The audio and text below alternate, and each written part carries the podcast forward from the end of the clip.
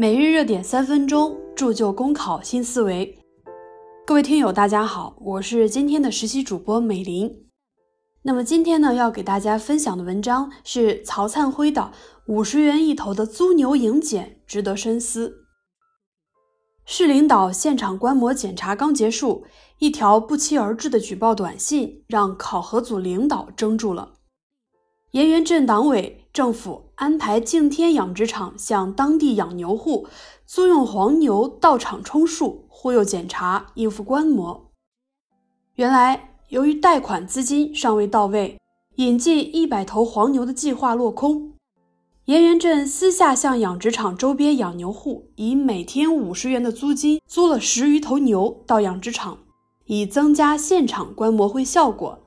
一场租牛迎检闹剧就此上演。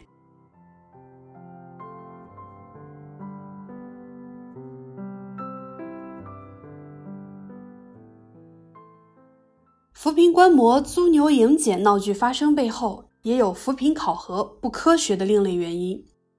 时下，一些地方在制定扶贫考核评估方案时，精准扶贫变成了精准填表。以会议落实会议，以文件落实文件，考核评估只重表面不重实际，形式主义考核方式倒逼了形式主义营检，值得警惕。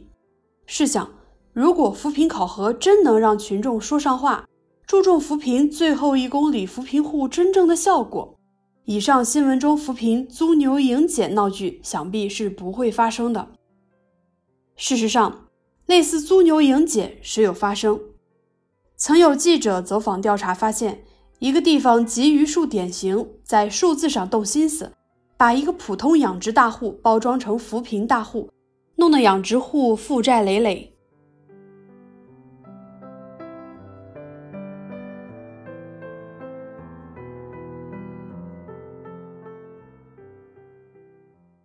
遏制扶贫租牛营检，重在科学考核，关键要让群众说上话。